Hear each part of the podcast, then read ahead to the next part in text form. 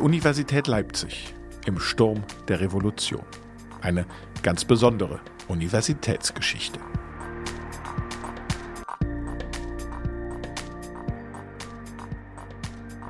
Herzlich willkommen zu dieser vierteiligen Podcast-Miniserie der Universität Leipzig. Am Mikrofon begrüßen Sie Annegret Richter und Claudius Niesen.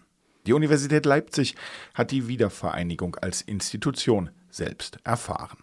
30 Jahre später ein Anlass, um mit Zeitzeuginnen und Zeitzeugen zu sprechen, die als Studierende oder auch als Mitarbeiter der Uni Leipzig diese prägende Zeit mit erlebt haben. Wir möchten uns gemeinsam mit unseren Gesprächsgästen an die deutsche Einheit und natürlich auch an die Geschichte der Universität Leipzig in dieser Zeit erinnern.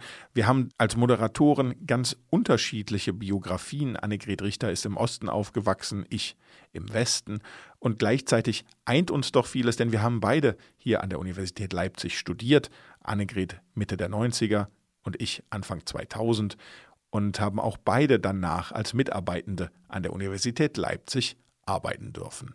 Das heißt, unser eigener Blickwinkel wird hier und da sicherlich auch mit in diesen Podcast einfließen. Im Mittelpunkt stehen aber natürlich die Zeitzeuginnen und Zeitzeugen, die wir für diesen Podcast interviewen durften. Und da sprechen wir unter anderem mit Dr. Editha Marquardt. Äh, sie gehört zu der Studentengeneration, die den Umbruch unmittelbar miterlebt haben und äh, sie lebt heute in Heidelberg, arbeitet dort als wissenschaftliche Mitarbeiterin. Und wie sie nach Leipzig und an die Uni Leipzig gekommen ist, das erzählt sie uns im Folgenden. Also ich komme aus Görlitz und bin auch immer gerne nach, äh, schon als Kind, äh, weil ich da Verwandtschaft hatte, nach Leipzig gefahren und hatte schon von daher eine Verbindung zu der Stadt, bin sogar da geboren. Also, und wenn ich da früher durch die Stadt gegangen bin, die Uni liegt ja so toll in der Innenstadt, habe ich immer gedacht, oh, hier will ich mal hin. Und also deswegen war das für mich auch ein Traum. Ich bin 1990 im Oktober, September, Oktober nach Leipzig gekommen zum Studium. Und für mich war es ganz toll, dass ich einen Studienplatz bekommen habe im Bereich Kulturwissenschaften, weil das damals nicht einfach war. Und also noch 89 hätte ich wahrscheinlich keinen Studienplatz bekommen. Und jetzt hatte das geklappt, deswegen war ich total begeistert und bin freudig nach Leipzig gekommen. Als Studentin überhaupt auch nach Leipzig, weil das war auch die Stadt für mich, in die ich gerne hinkommen wollte. Hast du noch eine Erinnerung an den 3. Oktober? Ich weiß tatsächlich nicht mehr, was ich am 3. Oktober 1990 tatsächlich gemacht habe. Für mich in Erinnerung geblieben ist der 9. November 1989, als die Mauer in der Nacht fiel und äh, tatsächlich eine äh, physische Veränderung für ganz viele Leute vonstatten ging. Und das ist etwas, was dann für mich den Ausschlag gegeben hat, dass jetzt hier was passiert und es hat sich in der Schule was geändert, es hat sich in den Supermärkten was oder in den Konsum- und HO-Läden was geändert. Es war plötzlich eine, ein anderes Land als die DDR, die wir vorher kannten. Und 1990 wurde das ja dann nur politisch manifestiert. Editha Marquardt erinnert sich an den 3. Oktober so. Äh, 3. Oktober, ja, das war, das war natürlich äh, beeindruckend. Da am 3. Oktober selbst war ich gar nicht in Leipzig, muss ich zugeben.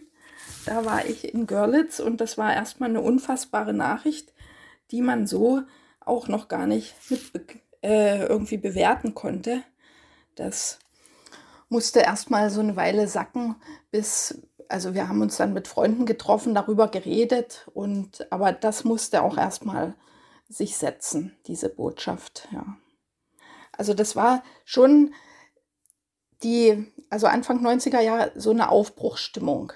Also man kam dahin zum Studium und klar, da gibt es die vorgegebenen Strukturen, es läuft so und plötzlich das Gefühl, oh, hier verändert sich was total und gerade unter den Studierenden auch eine große schon Freude und Interesse und hier auch mitzugestalten, so ein Umbruch, dass sich eben an der Universität auch was verändern soll, nicht nur Gesellschaft allgemein, sondern man so an der Universität fühlten wir uns schon so auch vorneweg. Und wir wollen hier was mitgestalten, dass sich auch die Uni ändern kann. Es war natürlich nicht sofort am 3. Oktober, aber dann so die 90er Jahre, finde ich, waren sehr, sehr stark von diesem Gefühl geprägt. Und wir konnten dann ja auch mitgestalten. Diese Aufbruchsstimmung, die in den 90ern in Leipzig geherrscht hat. Annegret, wie hast du das empfunden? Welche Art von Aufbruchsstimmung konnte man denn spüren als Studentin an der Universität Leipzig zu dieser Zeit?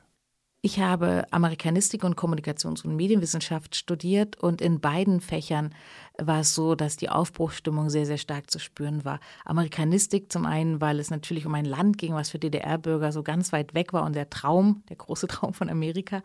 Und äh, Kommunikations- und Medienwissenschaft war einfach ein sehr junger, dynamischer Studiengang.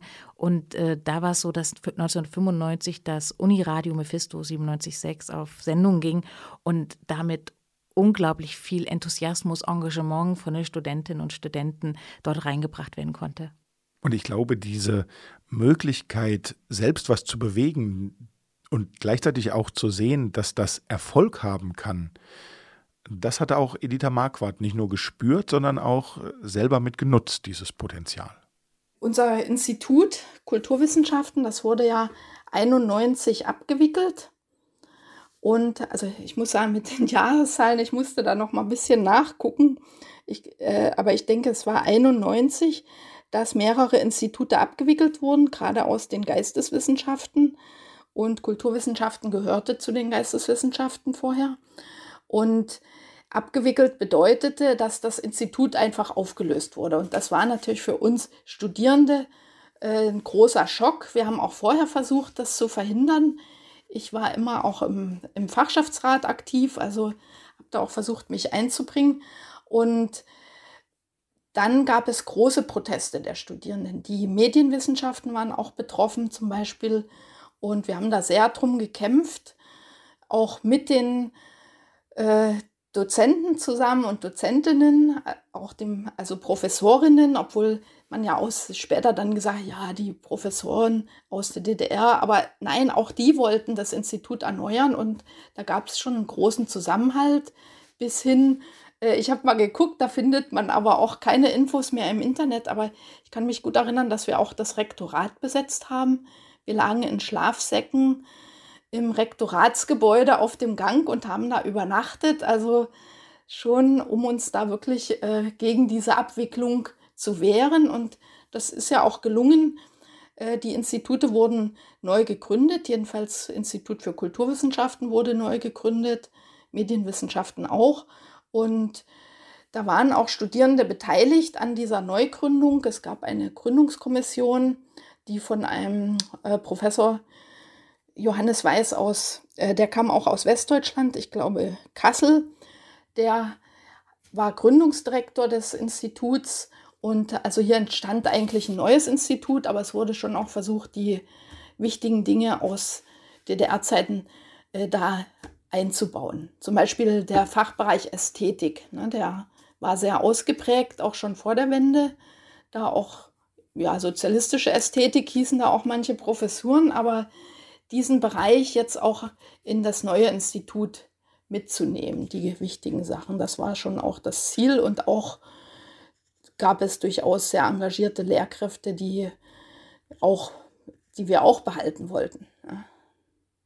In meiner Erinnerung äh, sollte das Institut ganz geschlossen werden. Das hatte so einen Ruf, dass es sehr staatstreu war, äh, sehr rot, wie es immer hieß in der DDR, und dass es deshalb auch abgewickelt werden sollte, um hier ja und Kulturwissenschaften hatte auch und hat ja auch äh, eigentlich in diesem Sinne, wie es das in Leipzig gibt, nicht so einen großen Stellenwert. In, in der Bundesrepublik, da gab es nur, glaube ich, zwei Studiengänge, die das ähnlich aufgebaut hatten zu der Zeit. Bremen und Lüneburg fällt mir jetzt ein.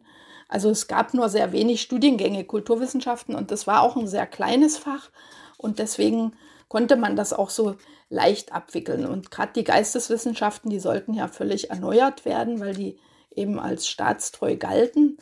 Und ja, wir Studierende fanden das schon als ungerecht, weil die Lehre, die, also die Lehrkräfte haben schon versucht, jetzt auch auf die neuen Situationen zu reagieren.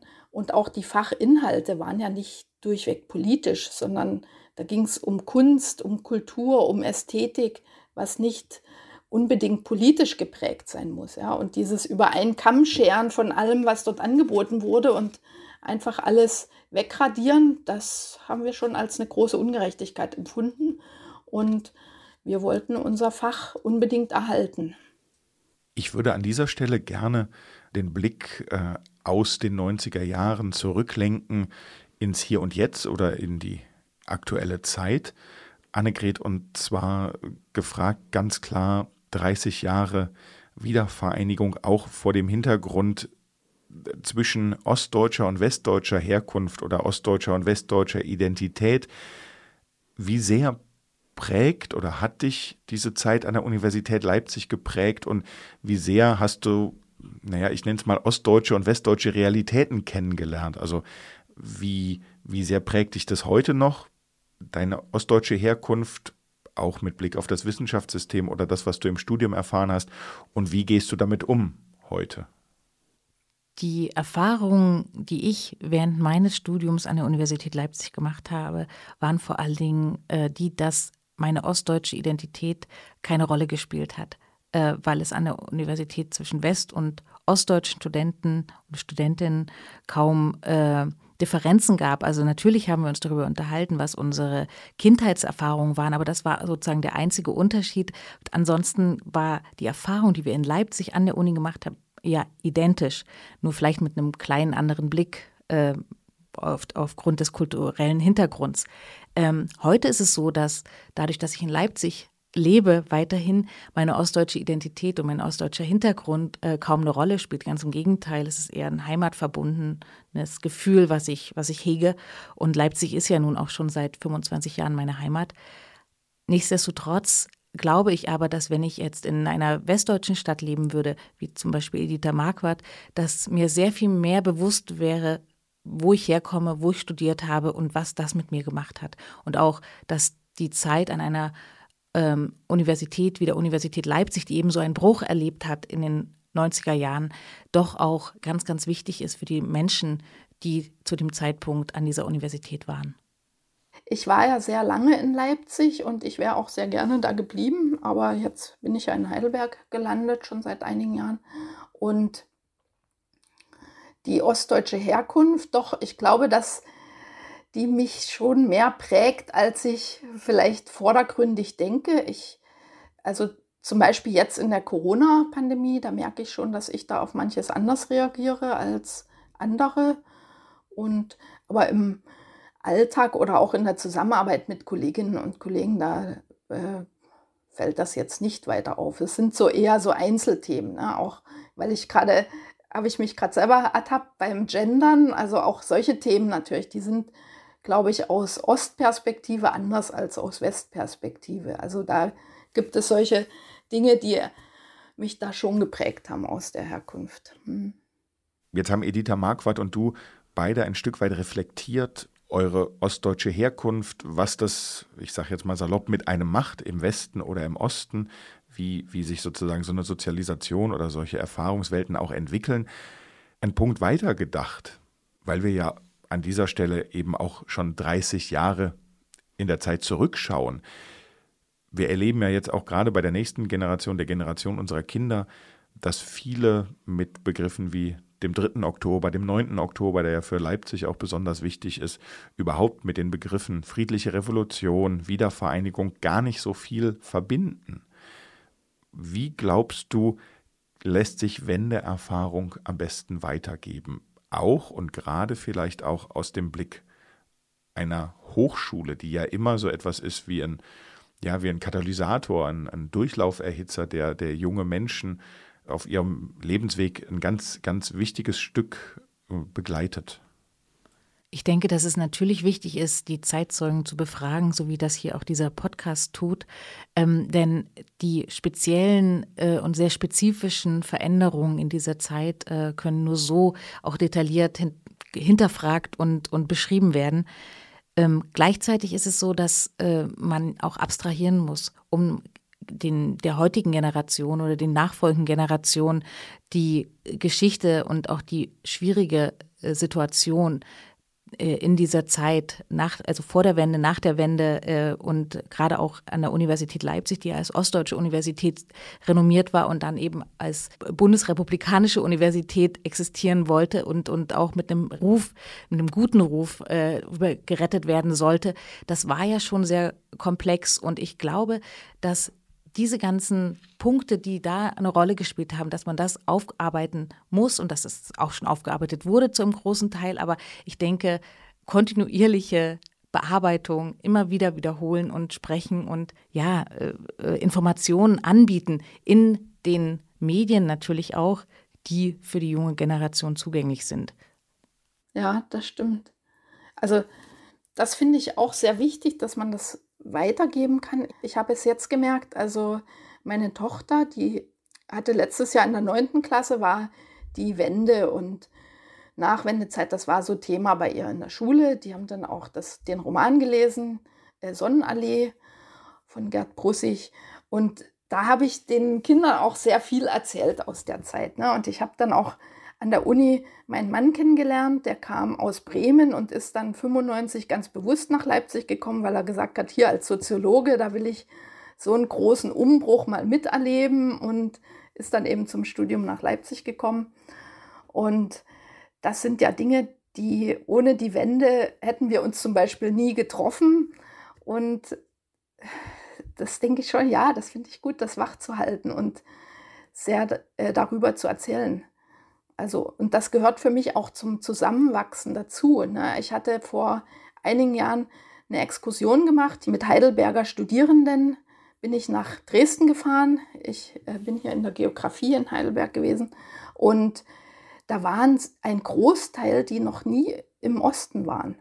Und das so viele Jahre nach der Wende. Und deswegen sind die auch mitgefahren, weil sie sich dafür interessiert haben. Und das fand ich schon spannend, dass so viele noch nie im Osten waren. Nicht mal in Berlin manche. Von Heidelberg ist eben schon weit weg von Leipzig oder Dresden, aber trotzdem, ne, das hätte ich so nicht erwartet.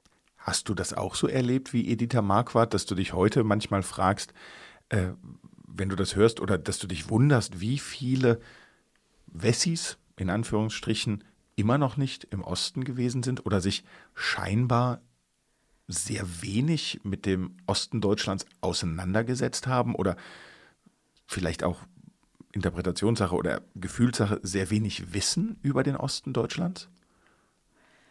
Also da gab es eine ganz große Schere zwischen den Menschen, die ich hier in Leipzig kennengelernt habe in den 90er Jahren, die neugierig waren, die sich für den Osten und die DDR-Geschichte interessiert haben. Ich hatte einen Mitbewohner, der äh, sich wirklich sehr intensiv für DDR-Geschichte interessiert hat und der jetzt äh, heute auch in Berlin im DDR-Museum arbeitet. Also für den ist es sehr, sehr ähm, wichtig gewesen, da das greifbar zu machen, auch als Teil seiner ja, Geschichte oder weil es ja auch Teil seines, seines Landes war und seine Mutter kam aus Ostdeutschland. Das war irgendwie für ihn sehr, sehr wichtig, da mit in Kontakt zu treten. Und gleichzeitig eben habe ich auch ganz, ganz viele Menschen kennengelernt in westdeutschen Städten, die gesagt haben, nee, in die Zone, da fahre ich nicht hin. Und da war es ja schon lange die Zone nicht mehr, da war es schon 95, 96. Und heute? Ja, heute ist es so, dass ich äh, immer noch verwundert bin, auch wo Menschen hinfahren und an welchen Orten in Deutschland sie noch nicht waren. Gleichzeitig muss ich gestehen, dass ich auch noch nie in Wuppertal war. Wuppertal ist immer eine Reise wert. aber Zellamelis und viele andere Orte in Ostdeutschland natürlich auch. Genau, aber mittlerweile ist es so, dass Leipzig ja auf der äh, gesamtdeutschen Landkarte sehr, sehr wichtig geworden ist und dass auch die Universität Leipzig einen bedeutenden Ruf hat, international und natürlich national und dementsprechend äh, Leipzig sozusagen jeder in Deutschland kennt, nehme ich an, hoffe ich. Jetzt hat sich Leipzig ja auch in den letzten 20, in den letzten 30 Jahren als Stadt sehr verändert, hin zu Leipzig, der Stadt, die angeblich noch heißer ist als Berlin aktuell, was ja auch nicht alle in Leipzig äh, ganz unkritisch sehen. Mit welchen Orten in Leipzig verbindest du deine Studienzeit, Annegret?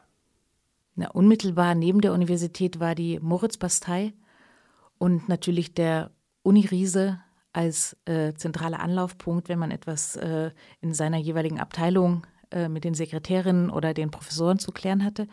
Diese beiden Orte waren sehr, sehr wichtig, weil auch zentral und leicht erreichbar.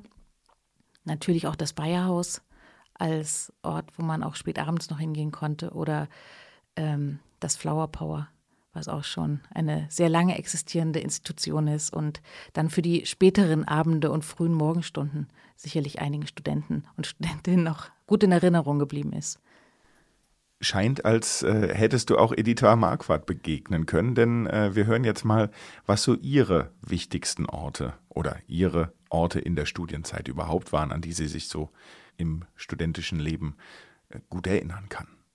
Das Hochhaus, das Uni-Hochhaus, ne, das war ja so ein Wahrzeichen über viele, viele Jahre von der Uni mitten in der Stadt und dann, dass das zum Beispiel verkauft werden musste nach der Wende, das finde ich sehr traurig also für uns Kulturwissenschaften, 13. Etage, das war so ein Treffpunkt in der Zeit.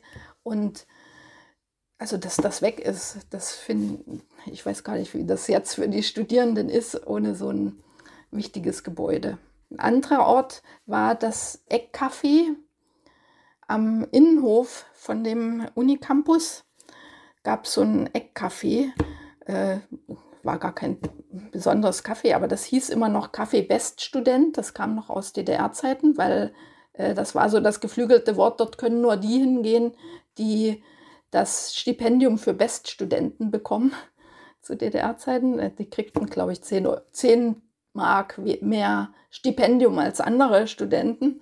Und deswegen der Name. Und dort sind wir sehr oft hingegangen. Da war auch der Kellner, den kannte man beim Vornamen. Also das war schon auch so ein Ort, wo wir sehr viel hingegangen sind an der Uni. Und sonst in der Stadt äh, vielleicht zu nennen Bayerhaus. Das ist ja auch ganz in der Uninähe. Und die Moritzbastei, die spielte eine wahnsinnig wichtige Rolle, äh, glaube ich, für alle Studierenden. Nicht nur durch, also auf allen einer Seite die Konzerte und Veranstaltungen, die da drin waren, aber eben auch als Café, wo man sich treffen konnte und auch andere Veranstaltungen, so Vorträge und Diskussionsrunden, die da abgehalten wurden. Also auch das war sehr, ein sehr wichtiger Ort natürlich. Wenn ich Editha Marquardt so höre und auch dich, Annegret, dann äh, gleiche ich das mit meinen eigenen Erfahrungen ab und kann das eigentlich nur bestätigen, dass die Universität Leipzig insbesondere in ihrer Attraktivität einfach auch immer noch zusätzlich gewonnen hat, weil sie eben in Leipzig, in der Stadt Leipzig verortet ist und diese Stadt einfach sehr, sehr attraktiv ist. Nicht nur für Studierende, aber eben auch. Und mit dieser Feststellung sind wir fast schon am Ende unserer ersten Episode dieser vierteiligen kleinen Podcast-Serie, äh, die sich ja beschäftigt mit der demokratischen Erneuerung und der Neustrukturierung der Universität Leipzig nach der politischen Wende mit personellen Wechseln, mit Strukturveränderung, aber vor allen Dingen auch mit den persönlichen Eindrücken und Erlebnisse von Zeitzeuginnen und Zeitzeugen.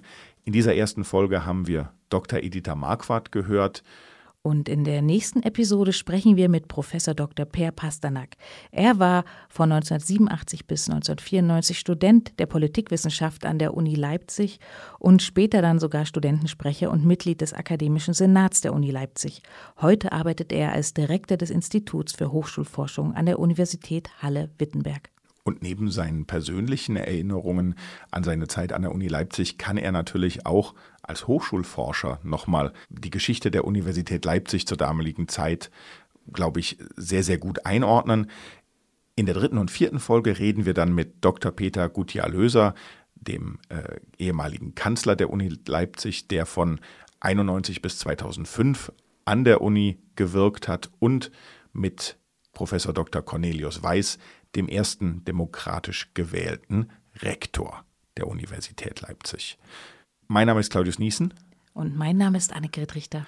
Und wir verabschieden uns an dieser Stelle und sagen vielen Dank fürs Zuhören. Aber das ist noch nicht ganz das Ende dieser allerersten Ausgabe, denn ähm, es gibt auch noch einen Punkt, der Editha Marquardt sehr wichtig war und der gleichzeitig ein sehr, sehr gutes Schlusswort für diese erste Folge ist. In diesem Sinne sagen wir Tschüss und bis zum nächsten Mal. Also da war das auch auffällig, dass schon sehr früh viele Studierende aus dem Westen gekommen sind. Und also bei uns waren das viele Schwaben, also das ist mir aufgefallen, aber sehr viele wirklich. Ich weiß eben nicht, ob das in Naturwissenschaften oder so ähnlich war, aber vielleicht eher in Fächern, die es woanders nicht so gab. Aber das war natürlich ganz, eine ganz tolle Erfahrung, auch so kurz nach der Wende, dass wir da zusammen gemeinsam studieren konnten. Ich meine, es kam, wurden ja dann auch durch die Abwicklung und so viele Professoren auch ersetzt. Das waren dann alles äh, Leute aus dem Westen, wo ja auch böse Zungen gemunkelt haben, ob das immer die Besten sind, die da kommen. Das wurde schon auch diskutiert. Aber bei, unter den Studierenden war das eben auch so gemischt. Und das fand ich eine ganz tolle Erfahrung. Und da habe ich auch viele Freunde noch bis heute, die wirklich von woanders gekommen sind, manche auch dann geblieben sind im Osten, unbedingt sich auch bemüht haben. Und auch viele Paare, äh, einer, einer Wessi, einer Ossi, die da zusammengekommen sind. Das fand ich äh, eine ganz tolle Erfahrung.